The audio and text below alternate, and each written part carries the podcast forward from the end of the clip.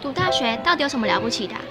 就多一张文凭啊！多一张文凭，出去也不一定有工作啊。哪有？我觉得很好玩的，还可以交许多朋友，还可以学到。一八三七年，热力学大师焦尔问他的老师道尔顿：“受教育的目的是什么呢？”道尔顿说：“教育的目的在鼓励学生从事基本的问题探索。”大学有许多课程，目的不是让你得到高分，而是让你了解自己。欢迎收听由慈济大学教育团队制作主持的《大学了不起》。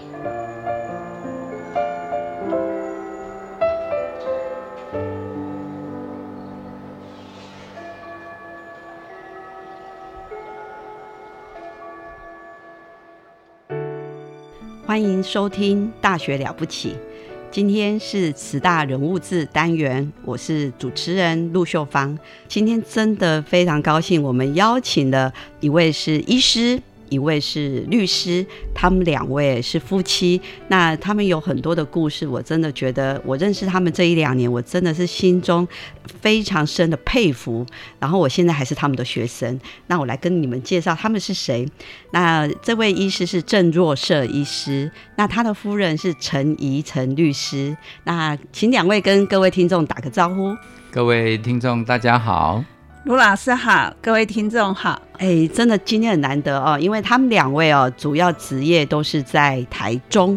那今天真的是在我们慈济大学办理的这个呃导师的职能的讲座哈，讲善意沟通。那这个善意沟通其实是我们学校呃智商中心在对我们老师做一个呃真人的一个活动，所以邀请了郑医师，那以及他的夫人陈怡成律师。那所以我们很想让听众来认识。一下他们两位，那请问曾医师跟陈律师，那可以谈一下两位，呃，一位是在医疗界，一个是在算司法界哦。那是什么样的因缘际会，让两位开始投入这个推动善意沟通？大家不要想象我们两个都靠嘴巴吃饭。哎，好像是哎，对，然后以前吵个不完，然后吵个不停。不过我们不是因为我们吵架的原因啊，只有有个因缘是我太太开始，所以请她先讲一下当年是什么机会让她参与了修复式司法的训练，才开始这一段。好，我来分享一个就是当时的一个的历程哈。因为当时在民国九九年的时候，我担任财团法人法律辅助基金会的复审委员。那当时审到一个案子，就是呃，他们不服初审的辅助的内容，所以他们复审到复审委员会来。那当时我看到这个案子，有一点点惊讶，就是他只是两个国中生，当时叫无名小站，在网络上发生的一些些争执。那当然起因是在班上有一些些冲突，有一些些不愉快。可是，竟然呢，两位小朋友的家长就带着小朋友来法律辅助基金会，要告对方学生的民事跟刑事的法律案件。那因为法律辅助基金会是司法院投资的一个基金会，专门帮助就是没有财力的人来打官司。所以我们的一个原则就是说，只要符合所谓的资历门槛。那第二个，他这个事件在法律上非显无理由，就是有可能会赢。那只要符合这两个条件，辅助基金会就必须要帮助他们。那只是我们可以选择是全部的辅助让律师来代理他，还是我们选择是部分的辅助，也许帮他写状子。嗯哼。那当时应该初审的委员也很挣扎，觉得这么小的一件事情要申请四个案件，所以我记得那当时的初审辅助内容是每一位学生都有得到一件是有律师的辅助。那一件是转状的辅助，那他们复审是认为这是不对的，应该两件都要律师的辅助。那当然，复审委员并没有变更初审的辅助内容。可是我记得那一天结束这个会议，我走出那个办公室，我的心就很痛。嗯，然后非常的沉重了，内心的情绪非常澎湃。嗯，那突然会去想起说，我们经常会进学校去讲法治教育。嗯，啊，那我们讲了很多就是很吓人的法律，告诉你一旦犯法了，你会被怎么样被处罚，你必须有什么样的法律责任。可是我突然想到，我们好像没有教小朋友人跟人之间是有关系的。对，好，那我们只告诉。告诉他是每件事情都有对跟错，每件事情都有你的权利，也有对方的责任跟义务，甚至我们告诉他哪里有免费的大刀，你可以来借。嗯嗯。哦，所以我一直在思考，说到底我们应该是怎么样去重讲法律？说当时是有有一群台中律师工会的律师妈妈，我们开始去思考这个问题。因为那个时候，因为一一三爸爸买错面，然后女儿打一一三的报纸，后来我们开始收集这样子的案例。所以那时候我们记得有法律三部曲，我们第一部曲就是说法律解决问题了嘛。嗯，我们刚开始去告诉小朋友，法律只是解决法官手上的一个案件，从来没有真正解决那个问题。比如说刚刚那个无名小站的那样的一个案子，法院只能决定说那样的发言是不是妨害名誉，是不是要对你负损害赔偿责任。可是你们原始那个冲突是什么？你在意的事情是什么？你能不能对被跟对方讲，然后被他理解？你们是不是可以合作？是不是可以解决？是不是可以回到班上？这个都不是在诉讼中可以解决的。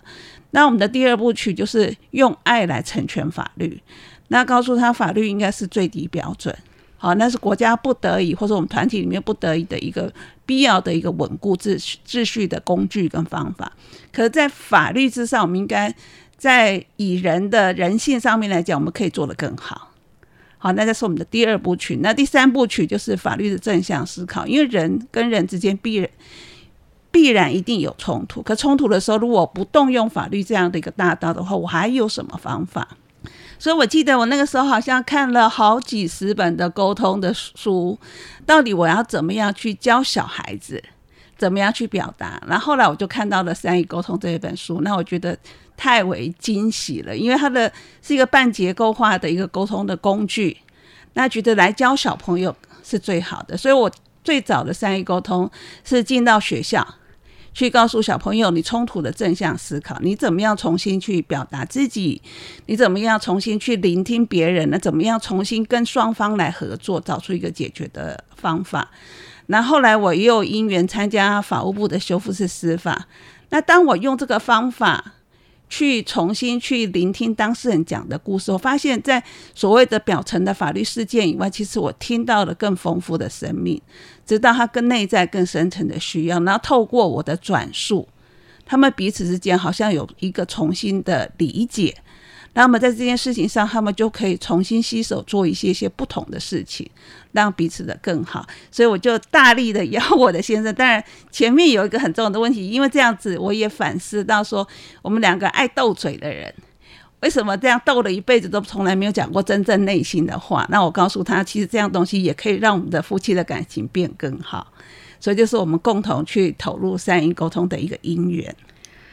哇，听了很感动，我这内心真的是一种很温暖、很暖、很温暖的那种流动哦。就是觉得我们一般来讲，我们对律师的印象哈，就是就是冷冰冰，然后法条法规，然后要赔多少钱，然后胜诉败诉。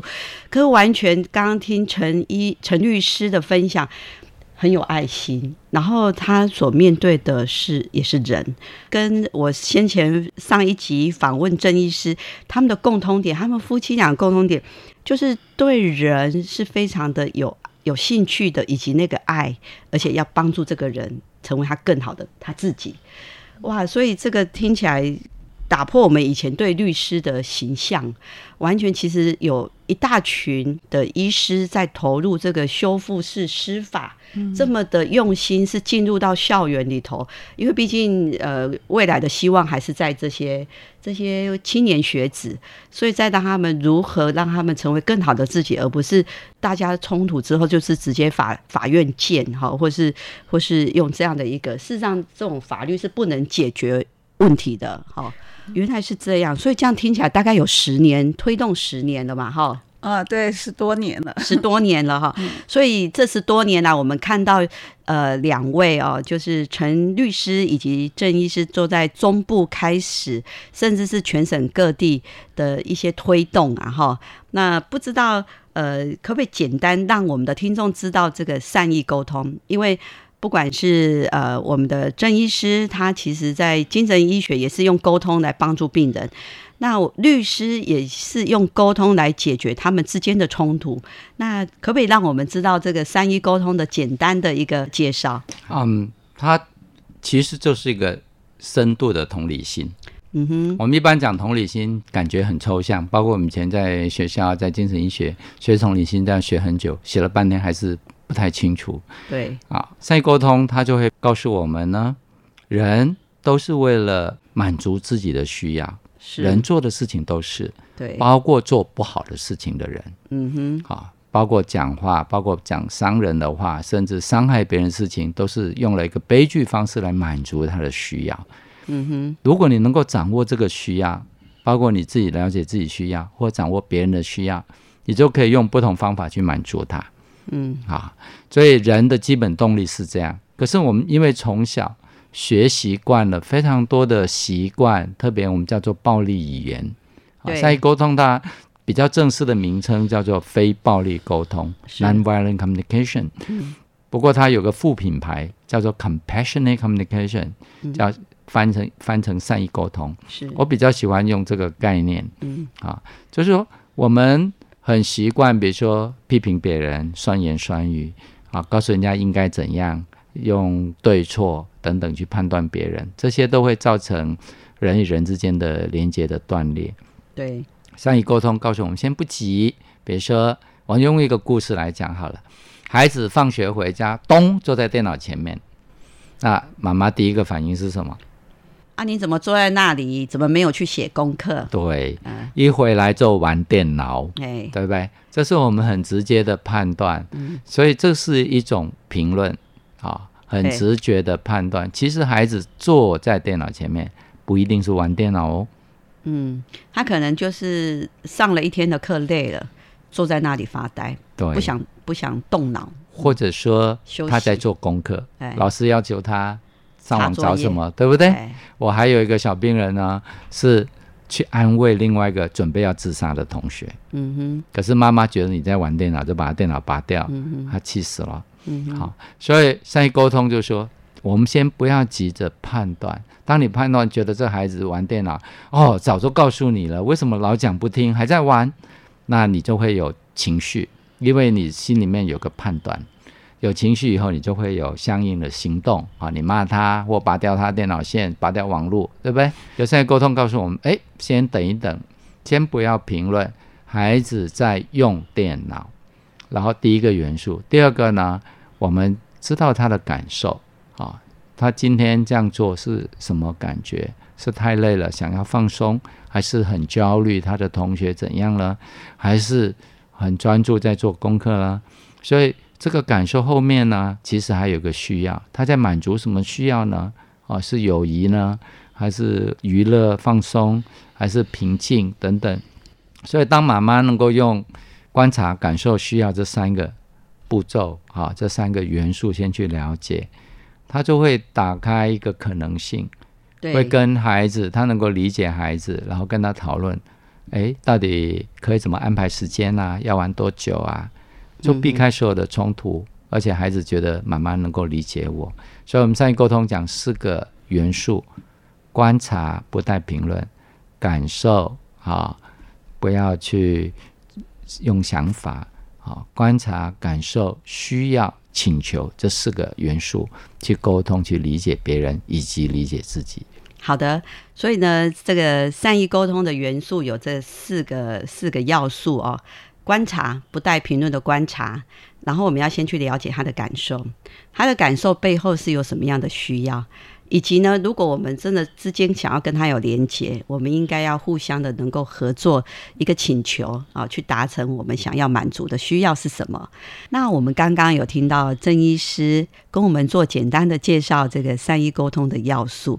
那他们在这十多年来的推动，我所知道的，已经也成立了一个善意沟通修复协会。那各位听众，如果您 key 这几个关键字，就可以到他们的网站。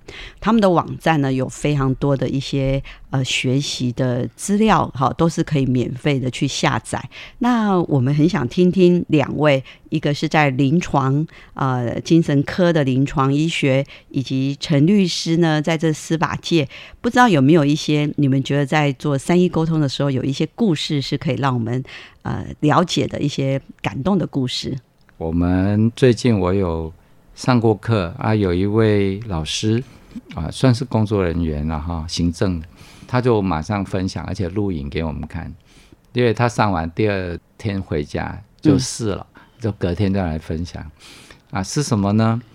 她是个单亲的妈妈，嗯，啊，很忙，常常要加班，所以他幼稚园的老师只好带在身边，嗯。而这个孩子呢，他千交代万交代，不要玩手机，嗯，怕他眼睛不好，对眼睛不健康。孩子也知道，嗯，可是孩子还是一直在玩，嗯。啊，他学善于沟通以后呢，他回去就试着跟孩子去讨论，嗯，哎，你知不知道眼睛玩手机会伤眼睛啊？知道啊。可是我可不可以晚一点点？嗯 那妈妈说：“是为什么要想我要晚一点点啊？因为哈，我陪你加班呐，很无聊。”嗯哼。所以当他讲出他的感受，嗯，他的需要，他觉得很无聊，他需要有事情做。妈妈用这个观点去理解。以前他说他每次都是用骂的，嗯，哦，去阻止他或干嘛都没有用。嗯哼。他讲出以后，啊，妈妈懂了。嗯因为当他改变他的判断，嗯，用理解他的感受跟需要，嗯哼，他就想出一个好的请求了，嗯哼，所以他就跟孩子讨论，那我们可以做些什么？妈妈在加班的时候，旁边让他玩积木啦，去做不同的事情，他问题就解决了。所以我们去感很多感动的事情，是不是多多复杂的事？对，而是他学了，马上用，马上有感觉。哦，学了马上用，马上有感觉。好，那陈律师呢？呃，我来说一下，就是善意沟通用在我身上，嗯哼的一个感动哈。那个时候应该是我学善意沟通也四五年了哈。那记得那个时候是太阳花学运，嗯哼，那就很多很多的年轻的学生到了就是总统府或立法院那边去静坐。那我的小孩老大那时候在公家机关当替代役，所以他有很多的假，所以他常会请假去那边找朋友。因为我知道他在国高中的好同学，好，因为读法律系的关系，所以他们也参与那样的活动。那当时呢，我觉得小孩子有假期就当他是一个同学会吧。那一直到什么时候呢？就是他们进驻了立法院，嗯，嗯，哦，那以法律人的敏感就知道下面的。可能就会有一些些可能是要驱离或是要做管制的一些行动。我开始会担心我的小孩子去立法院这件事情，或去他找朋友这件事情，所以我开始下了禁止他再去台北去找朋友。那这个东西让我跟我的小孩子发生很大的冲突。其实那时候我根本搞不清楚太阳花学运他们在吵些什么事情。好，然后。小孩子开始跟我讲说，他们在立法院里面所争执的所谓的公民的抵抗权，所以我们为了所谓的公民到底有没有这样抵抗权，公民可不可以用这样的方式去表达你对政府的一个反对，我们有了很大很大的争辩。那虽然我是当那时候已经当了三十几年的律师，可是我一直的领域都是在民商法。好，那我对于公法、对行政法的摄入是比较少的。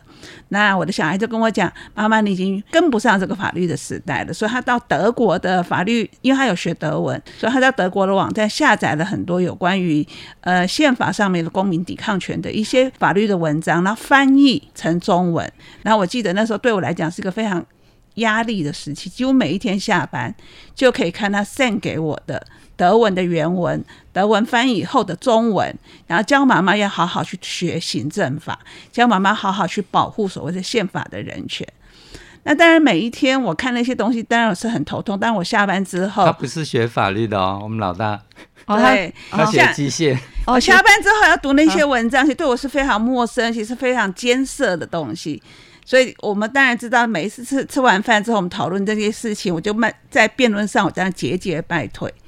那节节败退，他后来邀请我的先生进来加入这个战局，那当然还是不如他，因为他实际上在上班的时候，他花了很多心血，他用了很多的努力，要怎么样说服他爸妈？这个时代里面，为年轻人这件事一个很重要的事情。所以每一天那，我记得那个礼拜，每天吃饭吃饱饭都是个非常痛苦的一个时间，非常大的一个折磨。后来有一天，我突然想到了，我学三义沟通这么久，为什么不试着用三义沟通的方法？来告诉小孩我真正的感受跟需要呢？那我记得那一天的晚上，同样有还是那么一大叠的资料，我们要开始进行在下一段的一个辩论的时候，我突然把那些资料通通收起来，然后就我就问他说：“小儿子啊，你知不知道妈妈为什么不让你去立法院？”然后开始说出我的担心，说出我的害怕。我跟他讲说，虽然妈妈已经三十几年的律师，可刑事案件不是妈妈的专长。如果你因为有什么事情，好，因为这样子不小心，然后被被拘禁了，或是被什么，妈妈没有办法救得了你。台中跟台北实在是太遥远了，然后民事案件跟刑事案件实在是太生疏了，妈妈会担心这件事情发生。好，那这就当我这样子去表露，或是表露我自己内心的软弱、担心跟害怕的时候，其实我小孩子他当场还他也呆住了，他也不知道该怎么回答我，所以他也把资料收起来之后，就默默走回他的房间了。那那一天的晚上就在这里画下一个句点，就到第二天下班的时候，就发现，哎，我的桌上好像没有那一叠资料了。然后我儿子就如法炮制，妈妈，那你知不知道我为什么一定要去台北？然后他就告诉我说，我们已经计划好，我服完替代役之后，我就要去出国去读博士。我们也约定好，我在博士的会有一段时间在国外学习，我十年要回来。可是我对我来讲，一个很重要，在国外已经十年学习有成的一个年轻人，我要不要选择回到台湾？我要看的是政府重不重视年轻人的声音。如果我们年轻人的声音都不被重视，我在台湾没有前途的话，那我为什么要回到台湾？所以他觉得这一次的表态，这是年轻人的意见，他一定要支持他的那些呃好的伙伴或是好的兄弟，能够去表达年轻人的一个心声。当我听到这这样子的回答之后，就觉得我可以理解，理解他为什么要去台北，也可以理解为什么晚上他要去广场去静坐。可是我，我同时就跟他讲，可是妈妈在台湾，如果你不回台湾的话，那妈妈怎么办？然后他就告诉我说，没有关系，如果真的到那一天，他会把我们接到国外去。好，那这个这个讲的当然不是一个具体的东西，可是你可以感觉到，其实小孩子是在乎你的，他始终是在乎你，所以在那一个刹那之间，母子是有一种连结的。可是我就抛再抛出我的 concern，就是我的担忧的。可是妈妈还是会担心你那天去，万一你被被政府动员去驱离的时候，万一你受伤了，万一你怎么样了，然后就跟我讲说：“妈妈，你不要担心，会发生那件事情，一定是在总统府的最前面。”好，那我还是要去，因为我要表达我的立场，表达我的支持。可是我是可以选择买中午以后的高铁上去，那我一定是在这个所谓的人群的外围。然后我也可以承诺你，我一定买几点的车票，我一定回台中，不管这个聚会有结束或没结束，可是我一定要在场。所以在那个时间点，就会突然觉得，原来善意沟通是人跟人之间这样一个真诚的连接，然后一个真诚的一个合作，而不用透过很多的大道理，也不用透过很多的辩论，然后去掩饰或是不表达你内心的那个脆弱。那反而在脆弱之间，人跟人之间可以有最深的同理跟最深的一个合作，因为你讲出感受了，距离就拉近了。这个中间有一个很重要，就是因为这样，所以我们能够彼此看到彼此的需要，需要彼此在意的点。好，孩子他有自己的点，啊，妈妈有这样点，然后自然就会找出个方法，去让两边需要都能满足。对，好，我们善于沟通，意思说。我们不要去讲太多道理，谁对谁错，应该怎样？当我们很多这种框架应该反而是冲突的，因为会把我们切割掉。回到初衷，啊，我们在意的点是什么？啊，你爱他，你怕他受伤，他也爱你，可是他也很在意自己的能够表达，那这中间就可以找到一个平衡。啊，是的。所以听了两位的精彩的故事的分享哈，我想我们的听众一定会很想学习。说，哎，那我如果今如果我们人在花莲，或是我们也不在台中，那我们有什么样的管道，诶，可以进一步来学习善意沟通？这个疫情对我们台湾社会是很大的破坏，经济也受到很大影响。是，可是有一项很重要的好处。大家都学会怎么用视讯，网络 哦，视讯网络上课视讯，所以这几年我们也办了非常多的网络课程。那我们有最重要管道就是有两个，第一个搭上了网页，里面有可以加入赖官方账号，我们叫赖学沟通这个哦，官方账号。赖学沟通，对，哎上面直接点。如果你手机上网就直接点，如果是电脑上网，上面有 QR code，用手机去扫。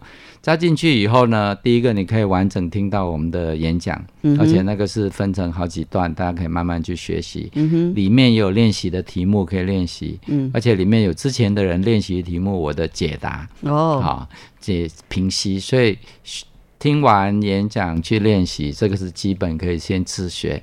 再来定期我们会办线上网络的课程，定期也有办很多视讯的工作坊，嗯哼，啊啊，每一年我们会定期办给家长的没有限资格的线上工作坊。是那我们会在我们的 LINE 的官方账号还有网页会公告时间，所以大家可以选择在上面报名。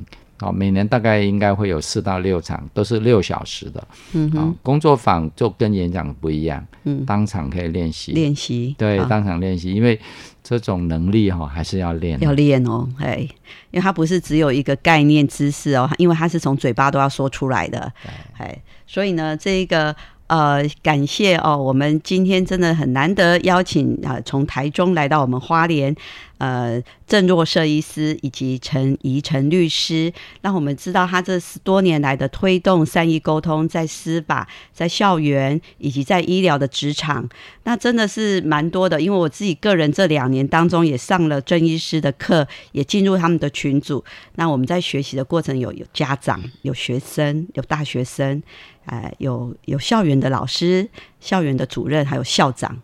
我相信，我们如果更多人来认识善意沟通，更多人来学习呃郑医师他们协会的推动的各种的讯息，以及加入刚刚所谓的赖学沟通。那这一个赖的群组呢，你就有很多的资讯跟后续的课程以及影片可以观看。没错。哇，非常感谢两位呃来到我们今天的这个。